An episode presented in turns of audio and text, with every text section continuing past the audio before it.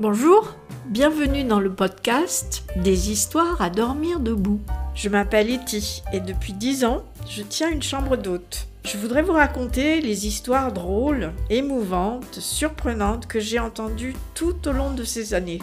Ce sont des moments privilégiés que j'ai partagés avec mes clients venus des quatre coins du monde autour d'un petit déjeuner. Prenez un café et écoutez ma prochaine histoire. Bienvenue dans mes histoires à dormir debout. Prendre le large. La semaine prochaine, je fais une pause de quelques jours dans le sud.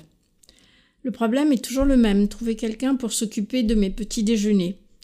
À force d'en parler, des clients ont proposé de venir s'en occuper, et c'est ainsi qu'un couple de jeunes retraités va me remplacer durant mes petites vacances.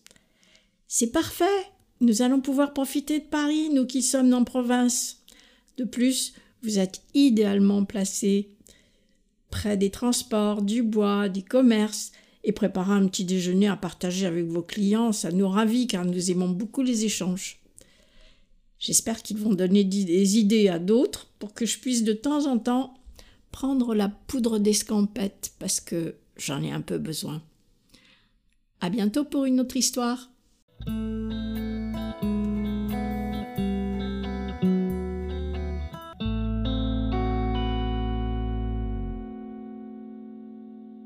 Bienvenue dans mes histoires à dormir debout. Fonction publique.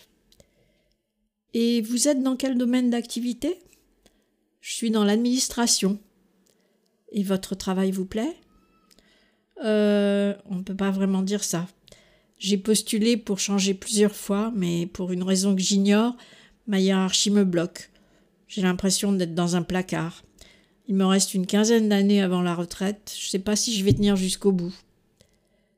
Et vous n'avez pas un projet personnel que vous pourriez mettre en marche?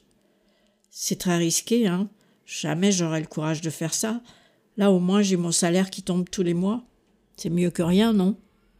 On peut voir les choses comme ça. À bientôt pour une autre histoire. Bienvenue dans mes histoires à dormir debout. Gourmandise. Je ne mange rien au petit déjeuner. C'est une vieille dame au regard bleu et à la mine souriante qui vient passer une semaine à Paris avec son petit-fils d'une vingtaine d'années. Tout est sur la table le pain, la brioche, les céréales, les confitures, les yaourts, les fruits. Par contre, il me faut beaucoup de café. La première cafetière est vide, je vais à la cuisine en préparer une autre.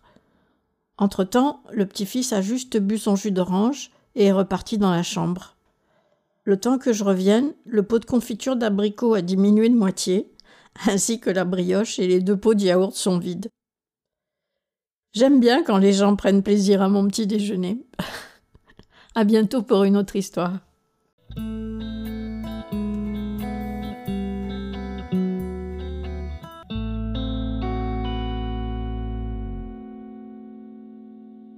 Bienvenue dans mes histoires à dormir debout Bouddha à Vincennes.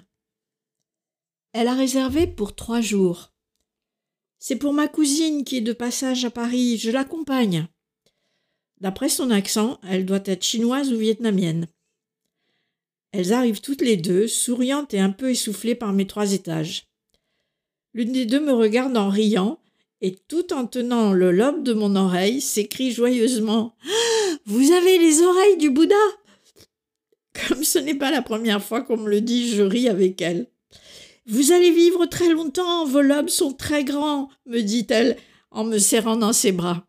Mes clientes me surprendront toujours. À bientôt pour une prochaine histoire.